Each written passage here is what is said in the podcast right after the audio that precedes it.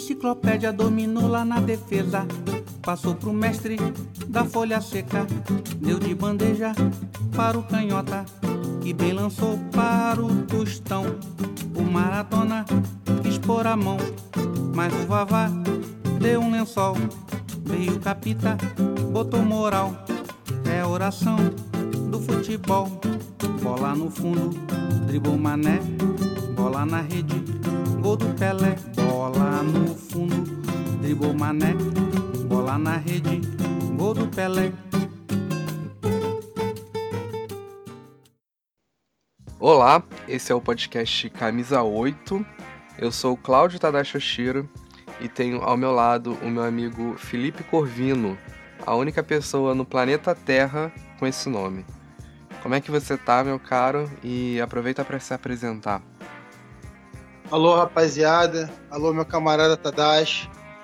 E é verdade, eu sou o único Felipe Corvino que tem no mundo. Pode procurar lá no Facebook vocês não vão encontrar outro. Bom, como o Tadashi antecipou, meu nome é Felipe Corvino, sou historiador formado pela UF Campus, apaixonado pela minha profissão né, de professor, apaixonado por boas histórias, apaixonado por futebol e completamente encantado com a entrevista que a gente fez com a Área Bonfim. Bom, como o Felipe antecipou, nós conversamos com a pesquisadora Aira Bonfim, que dedicou o seu mestrado a estudar o futebol feminino no subúrbio do Rio de Janeiro entre os anos de 1915 a 1941. E nós estamos gravando isso após a entrevista com a Aira e tivemos uma verdadeira aula, não é não, Felipe?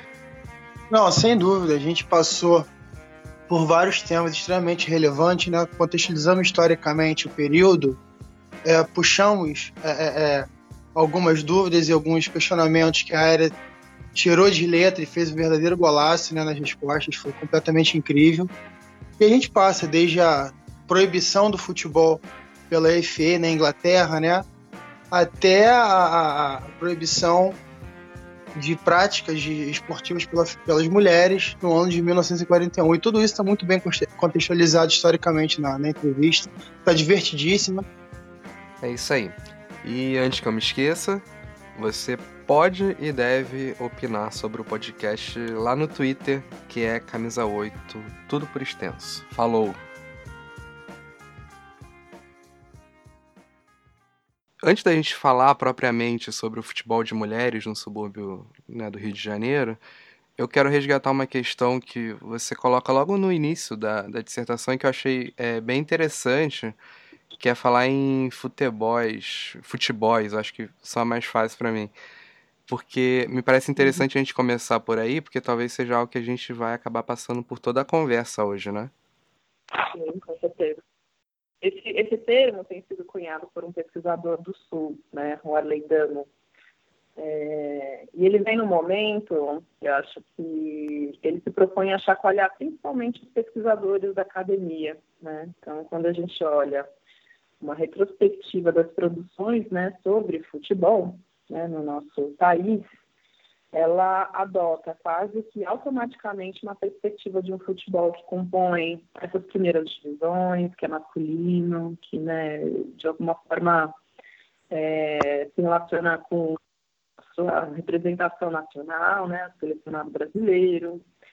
E de alguma forma ele vem então para cutucar um pouco né, a gente, pensar que esse S, né, esse plural, é, consegue dar uma dimensão de um futebol que está sendo interpretado, absorvido ou mesmo silenciado sobre várias perspectivas num país desse tamanho, né? Então, nos últimos anos, a gente tem é, colocado isso né, em alguns trabalhos para chamar essa atenção, pensar que esse futebol ele é muito maior do que a gente imagina e de alguma forma que existem muitos atores, muitas histórias, muitas regiões que carecem de pesquisa, que são pesquisas que vão compor essa unidade desse futebol que a gente quer pesquisar. Né? Então, acho que é um pouco nesse, nesse contexto que futebol reaparece. Né? E aí ele engloba não só um futebol que se profissionaliza, mas esse futebol do cotidiano, né? esse futebol que tem outras interferências, sei lá, naturais, né? Pensar um futebol que é jogado na beira da lama, ali, no norte, esse futebol feminino, então, né, que só é, nesses últimos anos tem recebido um pouquinho mais de atenção, né, e carinho aí com, com fontes vivas, fontes mortas etc, né? Então, acho que é um pouco apresentar essa, essa, esse caminho, né, de pensar o futebol.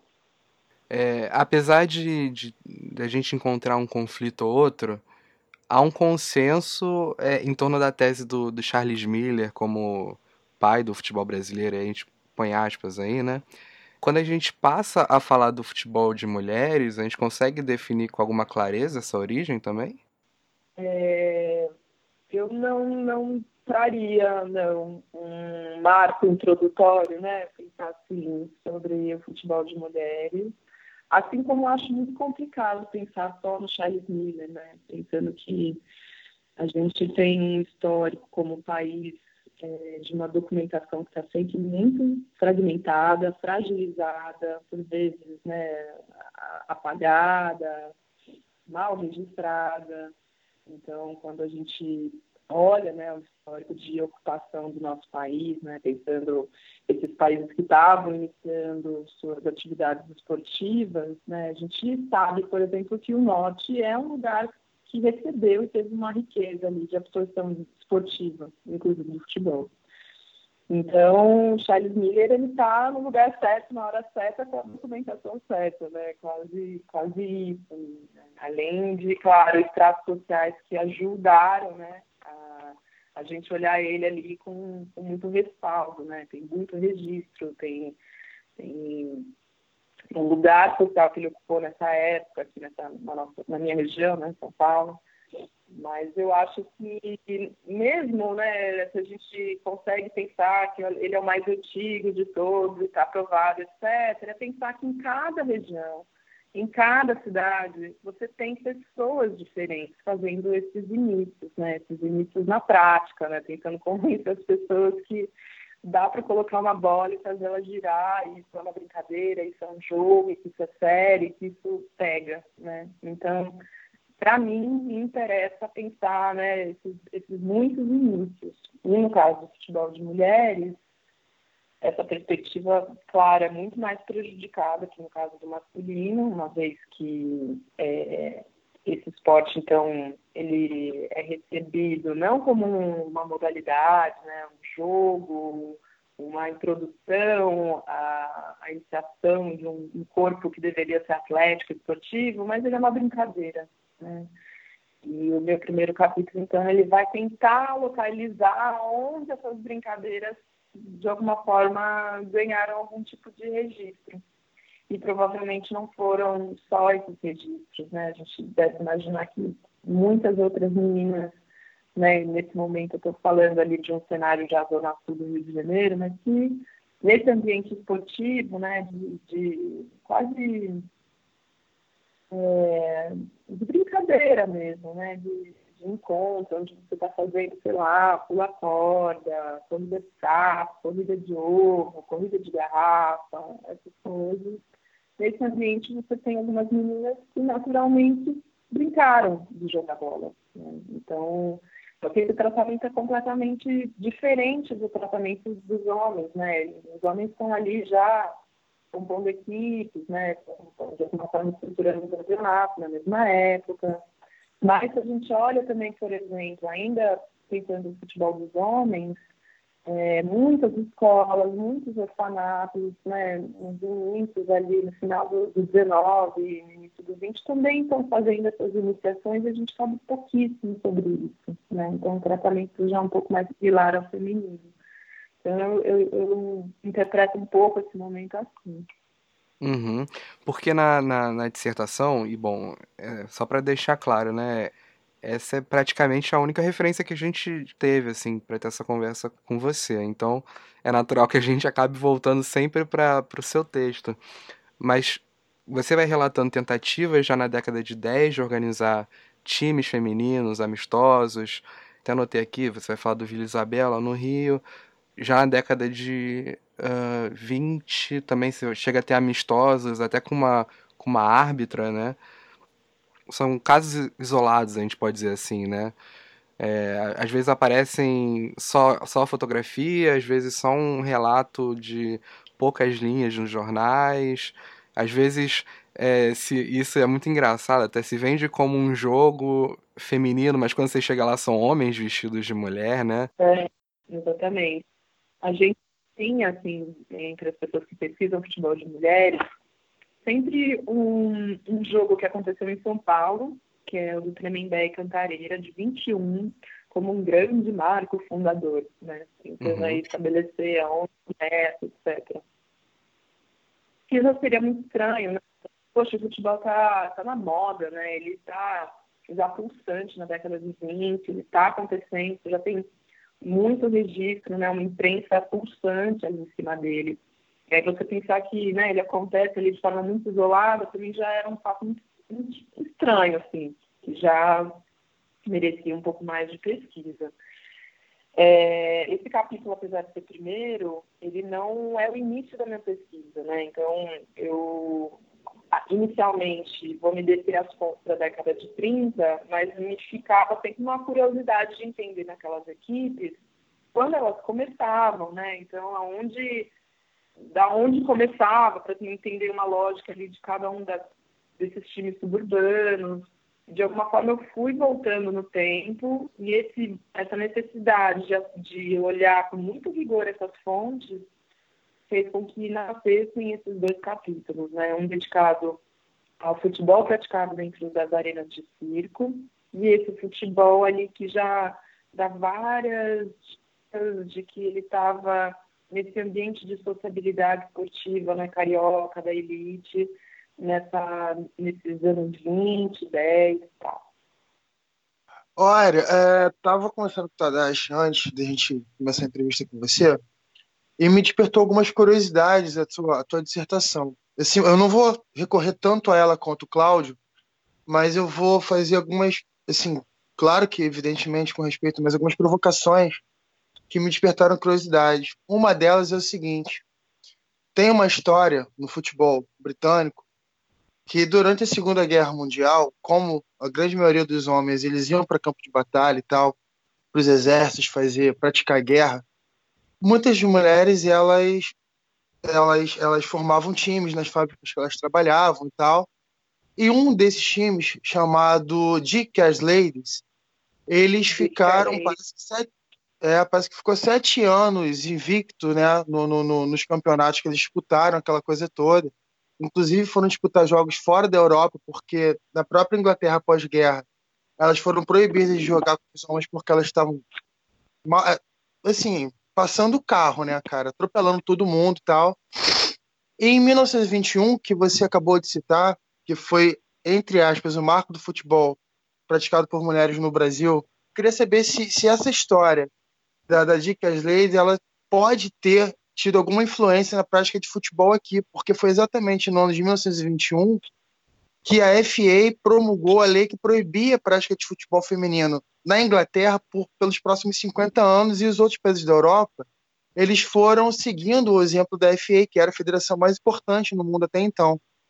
Aqui no uhum. Brasil, esse tipo de coisa reflete, né? Esse contexto histórico reflete. Eu quero saber de você até que ponto você compreende que isso pode ter sofrido alguma, alguma reflexão na prática e a na, na proibição da, da, da, do futebol feminino aqui. Uhum.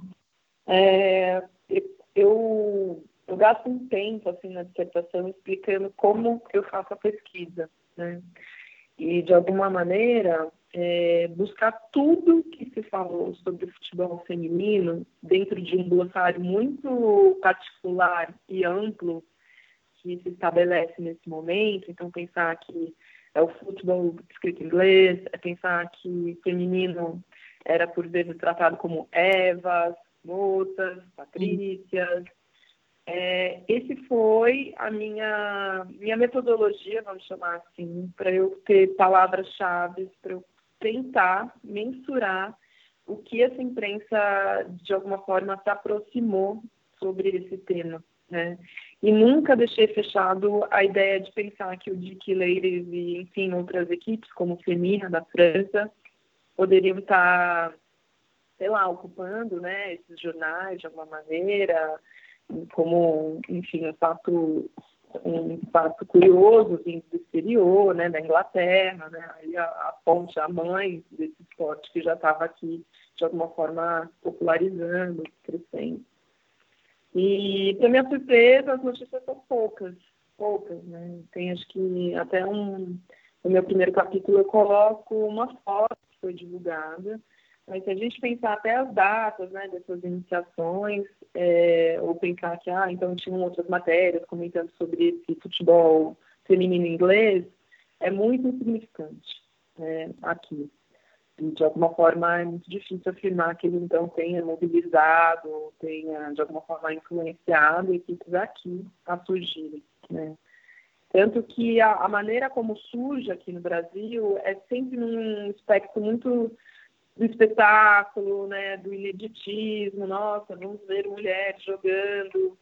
E lá, essa estrutura né, dessas mulheres estarem ocupando lugares masculinos de trabalho e de lazer, deu uma perspectiva com muita rapidez que já os estádios ingleses já tinham 30, 40, até 60 mil espectadores pagando ingresso para ver né, um, um de jogar.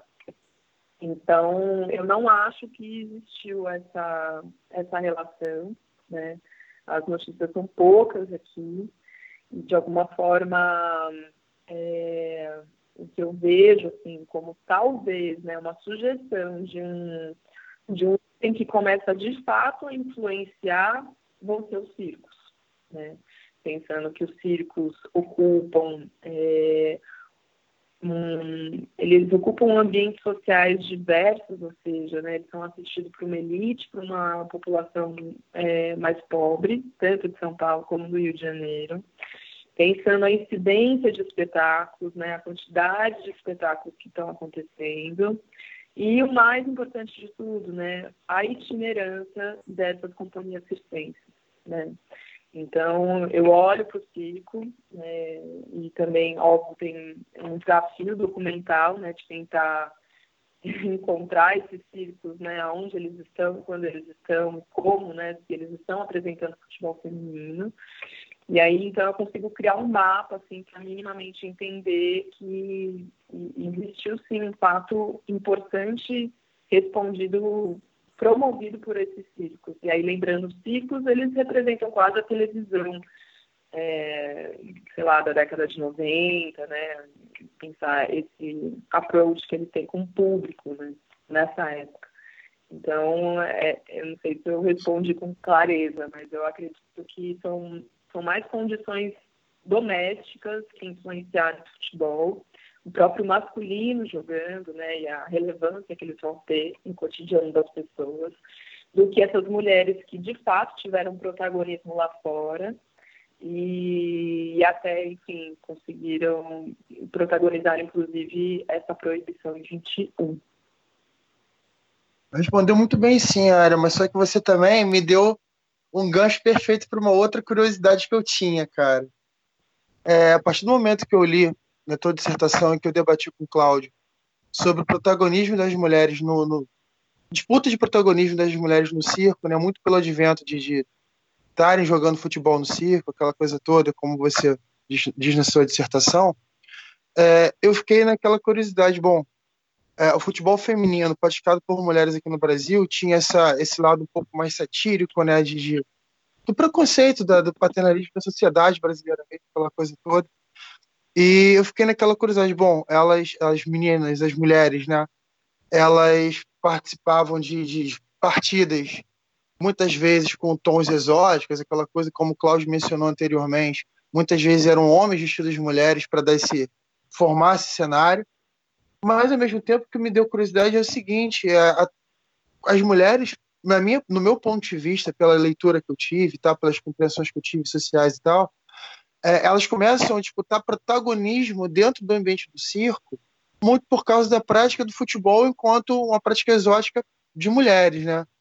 Eu queria saber, a partir do teu ponto de vista, se isso é uma, uma impressão equivocada minha ou se de fato isso é, você tem algum, algum, algum relato para fazer com relação a isso. Uhum. é, enfim, né, existem lugares sociais que estão ali em jogo e ao mesmo tempo colocados, né, pensando essas primeiras décadas do século XX, né.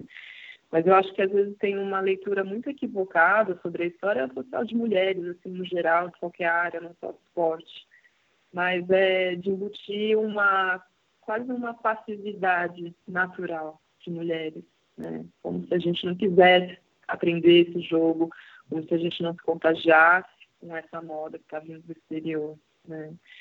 E nesse sentido, né, nessa nessa ruptura de alguns papéis, ambientes, lugares, né, onde você pode ou não fazer coisas, o ambiente do circo ele é muito propício para isso. Né? Então, não são mais as mesmas mulheres que são apresentadas no capítulo 1, ou seja, filha de associados, né, da Zona Sul do Rio de Janeiro, mas a gente está falando de um grupo de mulheres onde esse atrevimento, né, essa ruptura com espaços, com ambientes, com modos de vida estão em voga, né, que são mulheres, inclusive, tratadas muitas vezes como prostitutas, né, nesse momento. Não só nesse momento, se a gente olhar mulheres atrizes, né, a gente tem ali um histórico sobre essas relações conturbadas tal. Isso diz respeito a vários aspectos, né? O fato delas estarem trabalhando, viajando, uma liberdade sexual, uma liberdade de corpo etc.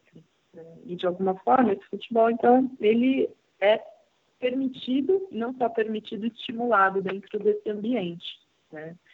É, a maioria dessas mulheres que eu encontro como jogadoras de futebol dentro das diferentes companhias de circo, elas são compostas por familiares desses principais expoentes, né, palhaços, produtores circenses da época. Então, vai ser a esposa do Piolim, do Piolim, por exemplo, vão ser as filhas dos Queirolos, do Feicel. E, de alguma maneira, acho que o que é muito legal pensar é mais do que olhar essas mulheres como, nossa, né, a gente vai fazer isso, né, porque ninguém faz isso, é pensar esse ambiente da promoção é, da, do produto cultural, né.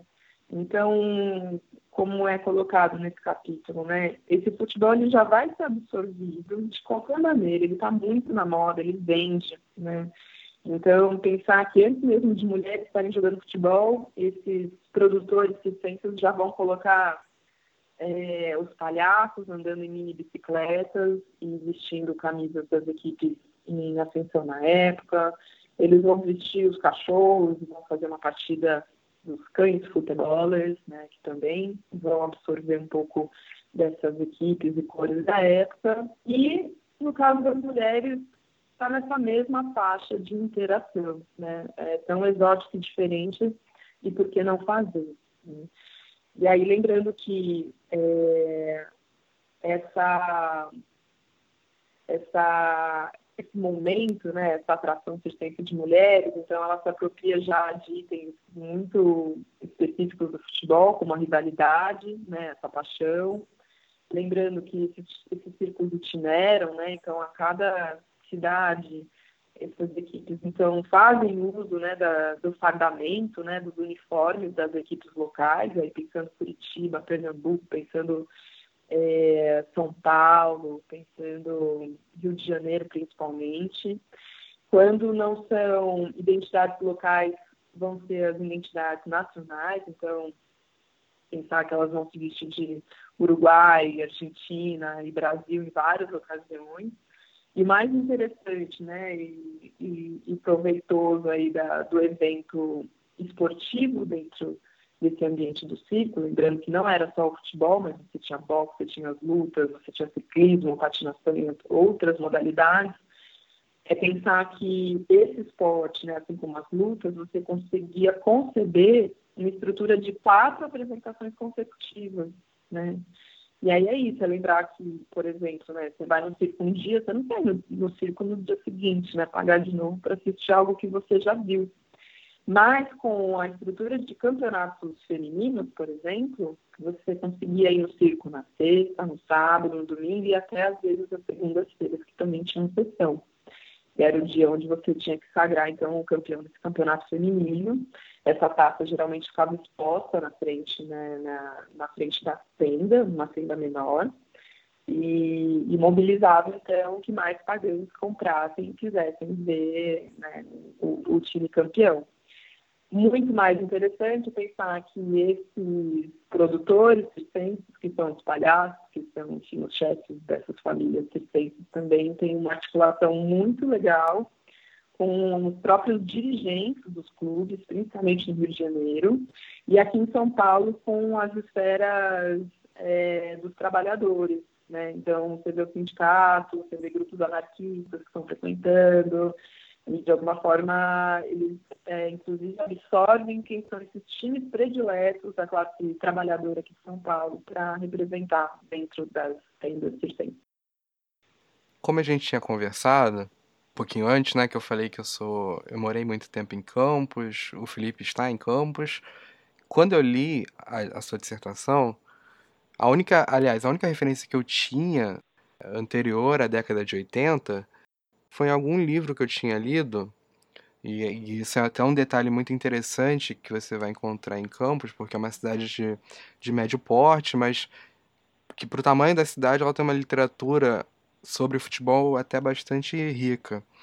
Então você vai ter livros sobre futebol já na década de 60, 70, e você vai encontrar mais alguns recentemente.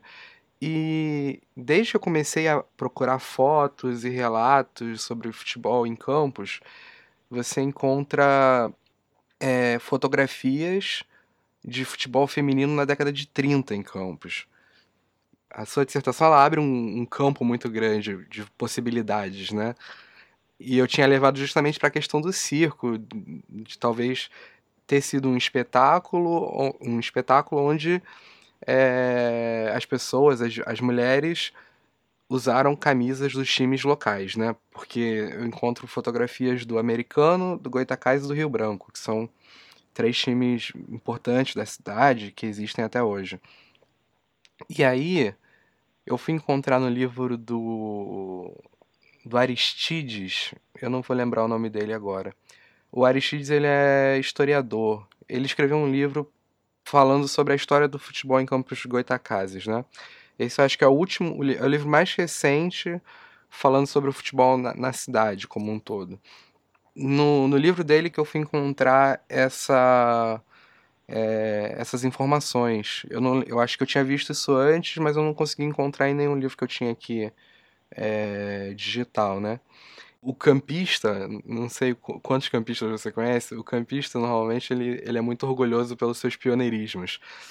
E aí o, o Aristides faz questão de, de trazer o futebol feminino em Campos como algo pioneiro, falando que em Campos é, foi organizado o primeiro torneio de futebol feminino. E aí ele usa o ano de 1931. E é justamente um torneio organizado por, por um orfanato, né? Como você tinha falado é, anteriormente. E aí sim, você vai encontrar o time do Rio Branco, do Goitacás, do Americano e do Industrial.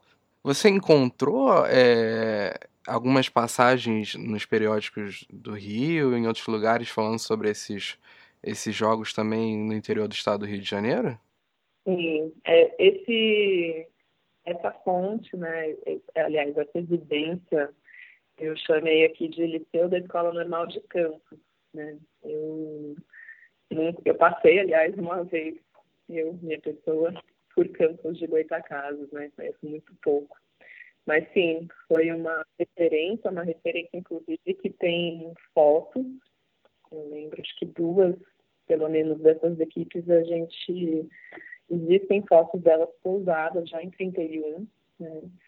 E, e esses, esses, são, esses são treinos que acontecem então dentro, né, da, é, são, é, um, é um jogo beneficente, né, então muito parecido também com essas iniciativas masculinas que eu disse, né, que vão acontecer anos antes, né, quase 30 anos antes, onde esses meninos, por vezes, eram tratados, né, tanto por padres, missionários, professores, que por vezes vinham de fora do Brasil, e ali naquele ambiente de ludicidade, né, de jogos, né, o futebol já, já foi um, um esporte ofertado. E acredito que, de alguma forma, isso então vai se perpetuar e essa escola normal aí de campus também acaba tendo esse protagonismo dessas meninas jogando, né? Então, é, eu acho que você chegou a ver no final da, da minha dissertação que eu queria um mapa, um mapa, de alguma forma, que tenta dar conta dessa estrutura do subúrbio do Rio de Janeiro, né, da cidade, mas ele não coube todas as referências ali, né, todos os pontos. Então foi uma escolha não colocar no campo de Goitacazes, uma vez que ele também exigia um pouco mais de, de, de, um olhar mais criterioso por essas fontes e quando eu olho essas per perspectivas regionais, eu acho, eu acho que tem fontes locais assim que são muito ricas para de alguma forma qualificar as informações sobre essas equipes, quem eram essas meninas, um pouco sobre esse liceu. E isso eu não dei conta de fazer no, na minha dissertação, né?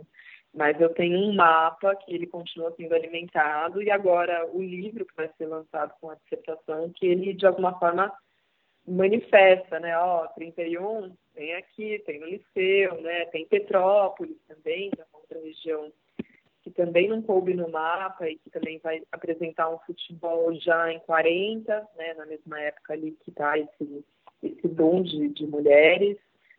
E é, deixa eu ver, acho que são essas duas regiões que apresentam. Niterói tem um pouco desse movimento das próprias mulheres do subúrbio que se deslocam para jogar com equipes de Niterói, mas são escolhas, né? São, são escolhas que eu coloquei. No livro eu, vou, já finalizei o campo de Goitacazes, mas de alguma forma ainda é um evento é, ele vai ser reincidente assim na, no Brasil que é um pouco esse ambiente de colégio, de, de asilos, né, que são chamados nessa época, e acabam tendo um protagonismo também, né, de é, ah, não pode ser um, simplesmente um futebol, né? Ele tem que ser um futebol social, ele tem que ser uma uma justificativa beneficente, que vai ser também uma coisa que vai ser revisitada quando o futebol se torna proibido. Né? Então, isso é muito curioso e merece uma atenção. Assim. Né? Então, o futebol de mulheres, ele, não, ele nunca podia ser por si só. Ele sempre tinha que. Não, ele é diferente, por isso que as pessoas vão ver, ele é beneficente, então vamos lá ver e ajudar. Então, isso é muito curioso. Né? Ou ele é um espetáculo por si só, então, como é o caso da assistência. Aham. Nesse caso específico de Campos, pelo que eu entendi, assim, pelo menos nesse torneio, ele não tem muita ligação com o clube de fato, é mais uma. É quase um empréstimo do nome do uniforme ali, né? Você faz os bordados, você chama o público quando você tem essa referência clubística, né? Uhum. Então, é fácil, né? Tanto é que na história oficial deles você não encontra essa passagem, né? É, e, geralmente clubes eles, eles não, não reconhecem mesmo essas equipes. E isso, no meu primeiro capítulo, você observa até, olhando Fluminense, Botafogo, né, pensando São Cristóvão, e às vezes não eram mesmo, né? Já é um grupo de torcedoras que vão vestir a camisa, né? Vão criar um bordado semelhante e se apresentam como Botafogo, né? E, então, olhando estruturalmente, de fato não são, né? Não são mas ao mesmo tempo, sim, foram, né? Estiveram ali nos registros, né? Tentaram, né? A, aproveitar dessa identidade clubística até para chamar um pouco de atenção, ou minimamente ter uma unidade ali de como torcedoras, né? Pensar num, num público ali que vai para ver, né? O time do Fluminense jogar, etc. Então, até hoje isso acontece, né? Quando a gente olhar é, o próprio Brasileirão desse ano, né? Pensar que teve um derby agora, né? E, e o, a diferença, né? Dos jogos, a, a relação dessas jogadoras com, com o seu clube, com a sua sede, com os seus torcedores, né? Isso é uma, quase uma mímese do que já estava acontecendo nessa época. Né? E eu estava falando isso porque dos quatro times, dois têm origem na elite campista, o americano e o Rio Branco. É difícil dizer se é uma questão de classe nesse caso, justamente por se tratar de um, de um amistoso sem um envolvimento real desses times. Mas voltando para o Rio, parece que há. Olhando aquele mapa da sua dissertação, fica claro, porque quando eu comecei a ler sobre os jogos, eu esperava nomes britânicos, porque é, porque é isso que a gente encontra no masculino, né? Não só na Zona Sul, mas no Bangu tinham muitos ingleses, escoceses, mas no feminino não, mesmo na Zona Sul. E pegando o mapa, é evidente como o futebol se espalhou pelo subúrbio do Rio de Janeiro e essa separação é bem mais escancarada no futebol feminino, né? Claro, claro.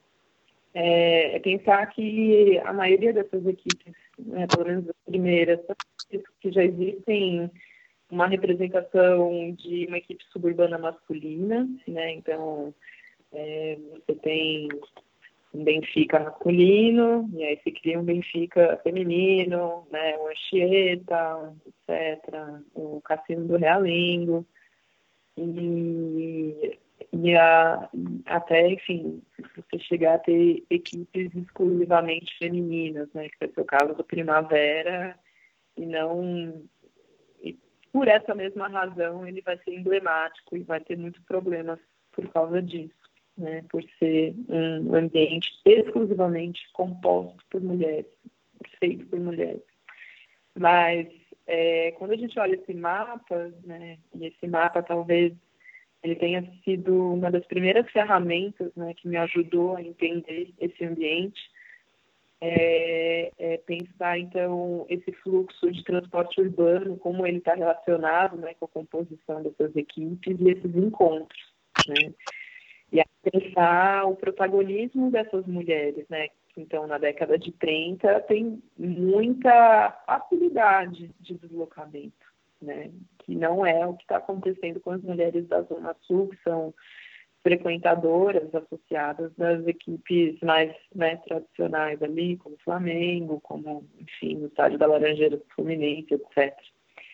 É, então, isso é muito curioso, né? Pensar que são mulheres que ocupam o espaço público já, né? E não só pelo esporte, elas já trabalham, elas já se deslocam, elas provavelmente têm atividades na Zona Sul com muita frequência. Então, quando a gente olha né, a composição dos festivais, né, a, é, você pensa esses encontros que vão ser promovidos, é um deslocamento geográfico muito significativo, até para hoje. Né? então, se pensar uma, uma adolescente, né, que elas são adolescentes, pensar hoje, em 2020, uma adolescente da Zona Sul, ela não sabe se deslocar até Padre Miguel. Né?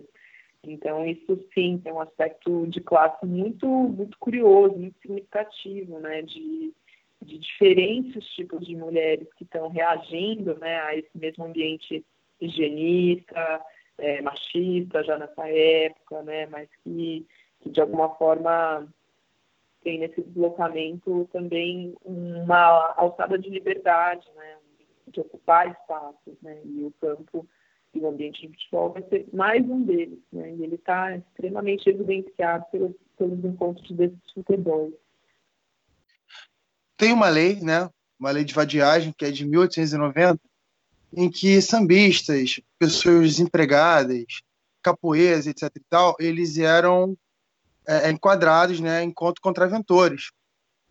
E, curiosamente, a lei de, de, de vadiagem de 1890, ela deixou de, de, de, enquadrar as pessoas que praticavam isso, né, esse tipo de, de prática mundana, etc. e tal, ela caiu justamente em 1941, que foi o ano em que Getúlio Vargas, ele, através de lei, decretou a, a proibição da prática de esportes é, é, violentos, né, ditos violentos pelas mulheres. Tanto que, se não me engano, uhum. na, o seu recorte encerra em 1941.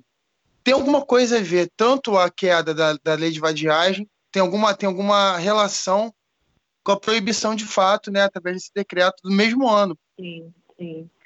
É, eu fiquei atenta, assim, essa era uma lei que me interessava, assim, entender essas aproximações. É, eu acho que é, é importante entender um pouco, né, pensar que a mesma demanda burocrática que os clubes de futebol, né, vamos chamar eles de amadores, né, ou todos eles, no caso, já, já tinham que responder aos órgãos nessa época, a, as equipes femininas vão ter também que responder, né? E aí lembrando que isso se insere nos órgãos de censura né, dessa época. Então, de alguma forma, qualquer equipe masculina da época tinha que ter toda a sua papelada, pagamento em dia, não podia aparecer, não podia competir, e de alguma forma é, tinha muita dificuldade para compor os campeonatos. Então, que a, as ligas dessa época são bem ativas. É, quando a gente tem, então, o surgimento da equipe do Primavera, que já vai ser uma dissidência de uma dessas equipes femininas, então ela surge completamente feminina, feita por mulheres, dirigida pela dona Carlota, você percebe então é, um olhar sobre esse ambiente onde só existem mulheres, mulheres que enfim, não necessariamente estão treinando, mas elas estão ali tendo uma sede própria, né, um ambiente só com mulheres. E nesse momento parece que então esse futebol começa a ser desqualificado publicamente, né? Então, enquanto ele enquanto ele está levando ali o nome do Benfica, né, o nome de Cascadura, Vila Valqueire, parece que, que isso é muito bom mas quando as melhores jogadoras, né, é, de alguma forma é, fazem das suas equipes, né, e, e fazem um time único delas, é, esse ambiente, né, essa sede, casa da Dona Carlota, que vai ser uma mulher dirigente esportiva, onde várias jogadoras, né, inclusive de outras equipes, vão se reunir com muita frequência, né, esse ambiente vai ser tratado como um antro de perdição, e aí, né, quase que esses mesmos argumentos que são colocados para a lei de vadiagem, vadiagem vão ser também colocados como argumentos desqualificadores desse, dessa sede. Então, ah, onde já se viu, né, a gente entrou, isso são depoimentos que né, os jornalistas vão deixar escrito no seu texto. Você entra na sede do Primavera e as mulheres estão falando alto, deliberadamente, elas estão fumando cigarro, elas estão jogando tampinha, né? Imagina, já se viu. E de alguma forma esse episódio ele está muito próximo já então dessa é, dessa organização né, dos desportos, né, e de alguma forma são sempre é, justificativas que vão estar muito próximas das decisões que a CBD vai, de alguma forma, conceber e formalizar nesse mesmo ano. Né? Isso também ganhou muita projeção com o jogo né, das suburbanas no, em São Paulo. Então, a imprensa carioca ela está sempre divulgando, tá, ela está sempre entrevistando, ela está sempre colocando tecnicamente né, informações sobre essas equipes femininas nessa época, principalmente no, no ano de 1940, né?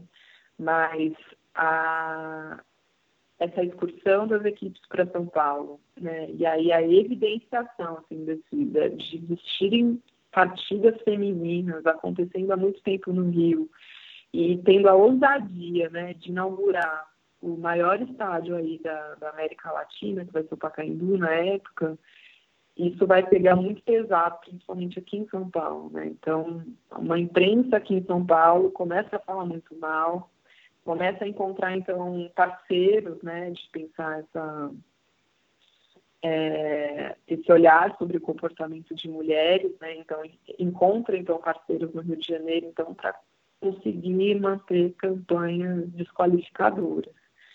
E aí, então, eu junto esses dois episódios, né, esses dois momentos que, de alguma forma, eles são os grandes argumentos para, então, se conceber essa proibição já em 41. Né? Então, formalmente, essa proibição não se não qualifica quais são essas modalidades esportivas, né? Então, a palavra futebol vai aparecer só em 69, mas a imprensa, quando ela está é, noticiando os resultados dessa regulamentação, ela é extremamente preciosista em, em dizer quais são os esportes que podem, que não podem, e os que podem, como eles podem ser praticados. Né? Lembrando, então, que outras modalidades vão, vão receber também esses prejuízos. Né? Então, a mulher não pode saltar mais alto, correr mais que os homens. Né? Inclusive, esses índices já nessa época não vão ser nem ao menos registrados. Isso, então, é um problema muito complexo para a gente olhar a história da educação física, enfim, das competições nacionais de todas as modalidades além do futebol. Tem essa partida no Pacaembu que acaba sendo um marco, que é uma preliminar entre o São Paulo e o Flamengo, se não me engano. E uma curiosidade que surgiu agora, a gente chegou a falar do amistoso em 1912 lá em São Paulo. O que houve na cidade nesse meio tempo para que eles chamassem duas equipes do Rio de Janeiro para estrear um estádio? Uhum. É, a minha pesquisa ela nunca excluiu a cidade de São Paulo, aliás, ela nunca se determinou a restringir a pesquisa dentro do Rio de Janeiro, mas são as fontes que vão, de alguma forma, é, criando esses, essas células, né, esses ambientes de proliferação de jogo e etc., né, de, de, de equipes. São Paulo, então, é, pelo menos, né, a gente está a, a, pesquisa tem esse limite, né? Ela está sempre baseada nos registros que são colocados dentro da imprensa. Então, eu não posso afirmar que não existia futebol acontecendo na cidade de São Paulo. Ele poderia muito bem estar acontecendo da mesma forma, né, nas periferias paulistas, e não está sendo registrado. Né? Isso é algo possível de acontecer e provavelmente aconteceu. É, ao mesmo tempo, então, você vai pensar um grande espetáculo de inauguração do, do estádio do Pacaembu, né? Ele é quase um, são as, as pazes, né, de Getúlio Vargas com a cidade, depois dos episódios políticos anteriores. Então, você tem o time de São Paulo com uma proximidade grande, com tanto com a imprensa como com um ambiente esportivo carioca. E, e nesse momento, então, você tem já essas equipes cariocas tendo esses jogos, né, esses festivais sendo muito bem recebidos por essa imprensa no Rio de Janeiro. Ou seja, muitas pessoas vindo ver essas mulheres jogar no Rio de Janeiro, né, isso ganhando dimensões, nossa, olha que curioso, que espetacular, de novo, praticamente na mesma linha do espetáculo circense, né, é, talvez com um diferencial que essas mulheres jogavam de verdade, jogavam muito, né? Não que no círculo jogavam, mas você ainda está num ambiente ali onde qualquer coisa está valendo.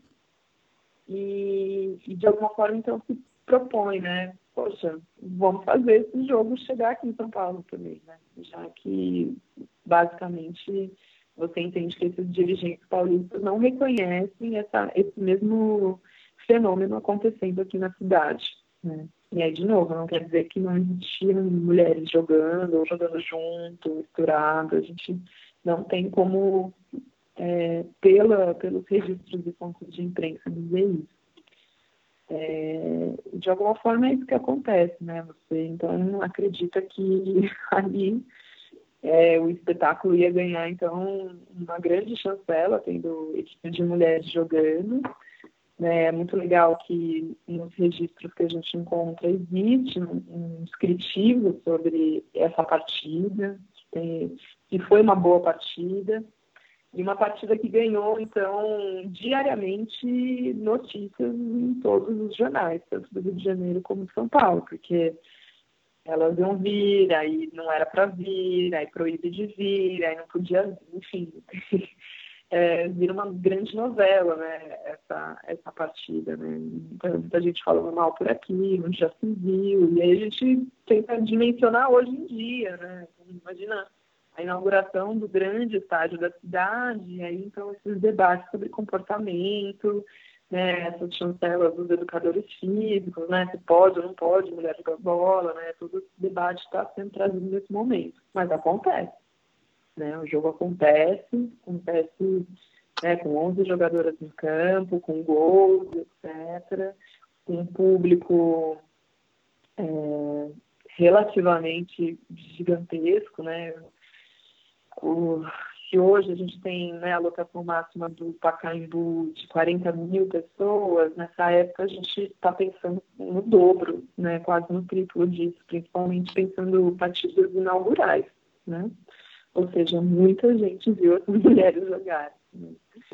Então, mas de alguma forma existe sim esse estranhamento, existe esse preconceito, isso vai ser exacerbado nesse período, principalmente em São Paulo. E São Paulo tem um protagonismo sobre os órgãos decisórios desse futebol que está acontecendo nessa época, né? A gente sabe que Rio de Janeiro e São Paulo tem ali, né, enfim, membros relativamente poderosos nesse ambiente, né? E aí, não à toa, tem uma cena também curiosa que é Minas Gerais, né? Minas Gerais também recebe alguns alguns desses jogos, né, que vão ser exibidos por essas mesmas equipes é, cariocas, suburbanas, mas quando se entende que se perdeu o controle, ou seja, né, essas equipes recebem convites internacionais e aí então é a hora da, da confederação intervir, né? Então todas essas todos esses episódios eles estão relacionados, né? De alguma maneira. E, ao mesmo tempo, a confederação não quer responder por esse futebol. Então, vai chamar ele de vergonhoso, vai desqualificar, vai prender a dona Carlota, né, vai desfazer essas sedes, vai desmontar, né, essas equipes masculinas são obrigadas a desfazer das equipes femininas. O que não quer dizer que esse futebol tenha assumido automaticamente depois de 41. Né? Mas ele vai perder essa qualidade de registro que a gente conseguiu, então, conceber minimamente esses inícios dessas histórias. Queria ouvir um pouquinho sobre a origem de alguns desses times, sobretudo esses dois, né? E também a, a trajetória que eles tiveram no futebol feminino. Uhum. É, a gente sabe muito pouco ainda sobre essas mulheres, sobre é, um pouco a composição, né? Poxa, ah, são trabalhadores da fábrica tal, né? Acho que nem todos a gente consegue qualificar, pelo menos no que diz respeito às mulheres, né? Participantes, a mesma qualidade que a gente consegue aferir para os times masculinos, né? É, o que a gente entende, né? A gente entende a dona Carlota, né? Que é essa senhora já de mais idade, com seus 60 anos, como uma pessoa muito bem articulada entre esses dirigentes masculinos do ambiente do suburbano, né, da, da Liga Metropolitana Suburbana. E a gente, então, é, compreende que com o surgimento das primeiras equipes, né, então a gente pode pensar é, o Cassino Realengo, acho que o Benfica, os primeiros, é, a necessidade, então, de criação de mais equipes para que essas equipes então possam competir entre outros bairros, né, e possam de alguma forma aparecer nos festivais de futebol masculino que estão acontecendo na época. Então, o que eu reconheço, né, mais do que um protagonismo desses clubes, né, pensando o River, o Esporte Clube Valqueire, né, nossa, eles tinham meninas ali que queriam jogar. Eu acho que mais do que isso é pensar que é, os primeiros jogos, né, dado a, a exclusividade, né, nossa, a gente nunca viu mulheres jogarem, nossa, olha quantos ingressos, né, quantos, quantos ingressos, quantas pessoas apareceram para ver as mulheres jogando, então a necessidade de surgirem novas equipes fez com que esses primeiros grupos, né, tanto as jogadoras como essa própria dirigente, que é a dona Carlota, criasse uma rede de articulação de mulheres que quisessem jogar e quisessem, então, vestir novamente a, o fardamento desses clubes, né, o uniforme desses clubes que já existiam. Então, é, é muito difícil eu conseguir relacionar é, essas meninas que, por exemplo, representaram clubes independente como filhas, como esposas, como moradoras do próprio bairro. Isso já é uma característica. Então, eu não, eu, a, a, a identificação delas com o bairro ainda hoje é uma pergunta que eu levo para depois da minha dissertação, né? Diferente dos times que na sua maioria tinham relações com, com o bairro ou com a, com uma fábrica ou com, enfim, com a região, tinham essa identidade. No feminino eu já não posso afirmar isso. Inclusive, essas mulheres vão mudar de time com, com uma certa frequência. Né? É, eu acho que isso é uma curiosidade, né? Então, a gente tende a, a olhar para essa quantidade de representações de times e, e imaginar, então, ah, nossa, surgiu mulheres em todos eles. E aí você vê que não, existe uma, uma promoção desse futebol, né? Esse futebol está sendo vendido, né? A gente tem que pensar com, com, com esse olhar também, né? De como ele também se coloca como um, um produto né? um produto vendável, um produto que chama atenção, um produto que foi bem recebido pela imprensa da época, né? uma imprensa que está é, descrevendo esses jogos, que está colocando foto dessas mulheres, que está promovendo né, ali de alguma forma, né, é, cada um desses jornais está criando uma taça, está criando uma festa, está colocando essas meninas, está pagando com que essas meninas vão parar, né, por exemplo, em Niterói. Então, essa é uma característica curiosa sobre um ambiente comercial, sim, né, de um futebol que é está vivendo exatamente isso nesse período, né? E aí de forma diferente, né? Aí tem as suas características próprias, né, da modalidade, das cidades. Mas eu acho muito legal como a gente às vezes pensa, né, só no preconceito, né, quando a gente trata de, de mulheres, mas a gente, eu, eu gosto de olhar como essa imprensa ela foi muito, ela forjou pra caramba esse cenário suburbano. Né? Ela foi extremamente responsável. Né? Os presidentes né, da, dessa, desses jornais, eles estavam presentes, né? eles estavam, de alguma forma, envolvendo outras estruturas de comércio. Então, quando a gente pensa a fábrica Sudã de cigarros, quando a gente pensa a presença de das primeiras lojas né, de artigos esportivos que estão ali de alguma forma já patrocinando e fazendo né, um, um, pouco desse, dessas mesmas relações que a gente tem hoje no futebol.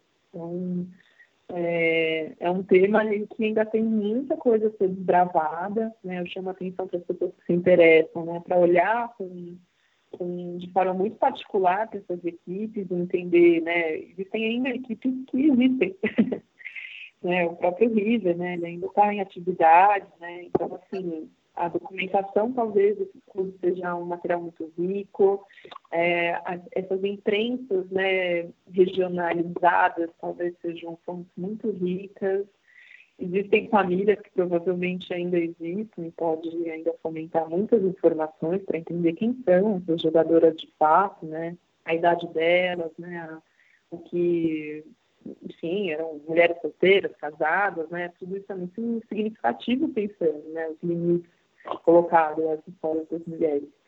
E, e, é, e, esse cruzamento artístico que a gente não pode perder de vista, e por vezes isso é, aparece muito pouco nas histórias esportivas, né? Na história social do, do futebol no Brasil. E aí pensar esse ambiente do lazer, da diversão, como eles têm relações assim naturais ali, dos seus primórdios já estabelecidos, né? Então, é, não só olhar o ambiente do circo, mas é pensar que algumas dessas jogadoras, sim, a gente reconhece elas como trabalhadoras de são atrizes, né, que trabalham no rádio, que trabalham em alguns espetáculos, é pensar né, essa articulação do, do, desses dirigentes esportivos com esses produtores circenses, por exemplo, né? Então, um, um alimenta o outro nesse ambiente do lazer.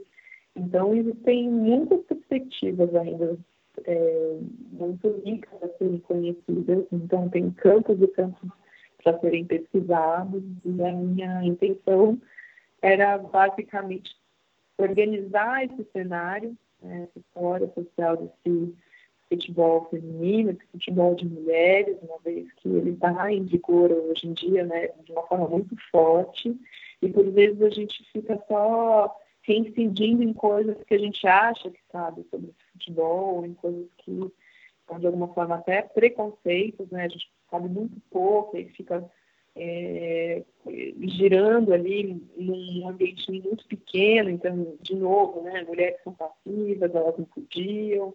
cara, elas não podiam, mas elas jogaram, elas desobedeciam, elas se deslocavam nessa cidade de forma muito peculiar, de forma muito ampla e maravilhosa, né? Elas sim jogavam bem, né? E aí os descritivos dos regionais ajudam a gente a entender a qualidade desse jogo. Enfim, né? As histórias não são muitas, né? A ideia do projeto era essa. É, é uma história que traz um futebol de várzea, né, como a gente chama aqui em São Paulo, ele traz uma evidência a importância dessas mulheres nesses ambientes e de um ambiente muito rico desse futebol suburbano, inclusive masculino, né, que a gente também sabe muito pouco. Então, tá aí. Eu fiz a minha parte, é, não, não é uma, uma pesquisa que, se encerra, mas eu acho que ela é um ponto de partida para outras né, um pouco da história, não só do esporte, mas da minha própria história, né? Pensar a história das mulheres né, que se relacionavam com o esporte. Muito bem, Aira. Muito obrigado. Eu, o Felipe acabou de mandar uma mensagem aqui. Ele falou assim: olha, pergunta se ela tem alguma questão que a gente talvez não tenha perguntado. Mas eu acho que a gente está falando de muita coisa, né? É, como a gente estava falando antes, é um campo muito grande e que a gente pode ir para tanto, tantos lados, né? Uhum. Que não tem como dar conta numa conversa de, de uma hora, né? Enfim, gostamos, né, Felipe? Não, fiquei bastante satisfeita. Ela tirou minhas dúvidas, explorou bastante as provocações que eu tinha, né? Porque o contexto que o futebol de mulheres tem, ele, ele ainda é muito pouco explorado e ela foi uma precursora nisso. Isso me causou muita, muita curiosidade para saber o contexto social que essas coisas aconteceram, né? As influências que, que, que ele sofreu e tal. E a área foi incrível. Ela tirou de letra, né? Achando que de repente é, podia ter alguma curiosidade de que possa ter passado batida e tal, mas não, foi. Me deu um drible, fez um golaço. Muito bom. Eu deixo um convite, né? Porque tem uma pesquisadora que chama Giovanna Caputin, que ela continua um pouco contando essa história na perspectiva mais de São Paulo. E aí, de novo, né, a gente vai parar nos jogos de vedetes, né, a gente vai parar nesses jogos beneficentes, então tem esse cenário também que ela acabou revelando, foi uma dissertação que eu li, né, antes de iniciar a pesquisa, e eu falei, cara, é, é, acho que é isso que eu quero fazer, né, eu quero contar o que está acontecendo antes, né, da proibição, e, e, e, lembrar, assim, né, eu não venho dessa área da história, eu venho das artes, no início da pesquisa ele se dá num momento muito curioso, né? Quando a gente passa um pouco essa a Copa do Mundo, né? E tudo que veio junto com ela. E eu trabalhava no Museu do Futebol como pesquisadora e de alguma forma a gente se colocou, né? É a hora de contar um pouco da história das mulheres, né? A gente nunca fez isso, a gente não sabe nada sobre essas histórias, né? E é nesse ambiente de pensar uma pesquisa que, na verdade, fosse consumida por outros públicos, né? E de outra forma, né? Quando a gente faz pesquisa dentro de um museu, é claro, tem o mesmo rigor que a academia tem, né? Ali com, com, com as suas formas de pesquisar, que são muitas, mas também né, de como você consegue transmitir esse conhecimento, né? Então, os esforços de encontrar fotos, né, isso está um pouco revelado na dissertação, ele tem, né, isso muito pautado pelo meu trabalho dentro de um museu, né? Então, é, é muito importante quando a pessoa vê uma foto dessa época de mulheres ali fardadas e né, na, na, na, formação ali clássica do futebol, né? Quando olha uma propaganda falando sobre o ciclo, quando olha um, um, uma manchete de jornal falando que as mulheres estavam sendo presas, né? Então, a pesquisa ela surge do lado de fora da academia e depois tinha tanta fonte, tanta fonte, né? Acho que a pesquisa termina aí com as 400 fontes. Eu falei, bom, ou eu faço uma dissertação de mestrado ou eu vou ser muito trouxa, né? E aí, enfim, é agora que é, esse foi o momento que vocês me conheceram, né? A pesquisa está encerrada. O ano passado a gente fez uma exposição chamada Contra-ataque, as mulheres do futebol, mais uma vez, no Museu do Futebol, gigantesca, e aí grande parte desse material conseguiu ser exposto, né? Ou seja, traduzido em forma de uma tipografia potente, que dialoga com qualquer tipo de público. E aí, esse ano agora, antes das Olimpíadas, a gente faz o, a dissertação virar um livrinho. É, isso que eu ia perguntar, você tinha até se antecipado antes, é, o livro está praticamente pronto, né? E, e, eu fiquei muito. A minha vontade de quando eu fui lendo, eu quero ver esses, esses dados, esse gráfico, o mapa, as fotos, tudo em papel aqui, porque é muito bonito, né? Sim, sim, sim. É, a, a escrita vai continuar muito a mesma, assim, né? Inclusive depois vocês podem trazer sugestões, críticas, né? Estou super aberta, estou nesse momento, mas é explorar mais imageticamente, assim, né? Nessa possibilidade do livro, né? Papel, os mapas, as fotos, etc. Sim, muito bem. Obrigado, viu, Aira? Obrigada a vocês pelo convite. Foi um, sempre um prazer falar sobre as coisas que a gente gosta de fazer. Valeu, Aira. Queria agradecer aqui, deixar os agradecimentos também, cara, porque apesar de ter te lido, né, conversar pessoalmente desperta outros interesses, né, porque às vezes a leitura ela dá uma perspectiva, mas o bate-papo ele, ele abrange a gramática de perspectiva, né. Então agradecer o tempo e agradecer as respostas principalmente. Uhum. Foi o que, ou, enfim, é um pouco a nossa não tem nenhum sentido a gente fazer uma pesquisa para ela ficar engavetada, né? Então, esse exercício de falar sobre ela, de comunicar, de trocar, de pensar que ela não é, ela é infinita, né? Ela tem muitos caminhos ainda a ser percorrido, interpretado, até corrigido no futuro. Esse é o sentido da gente estar tá fazendo pesquisa. Não é um lugar seguro, pelo contrário, é só um caminho.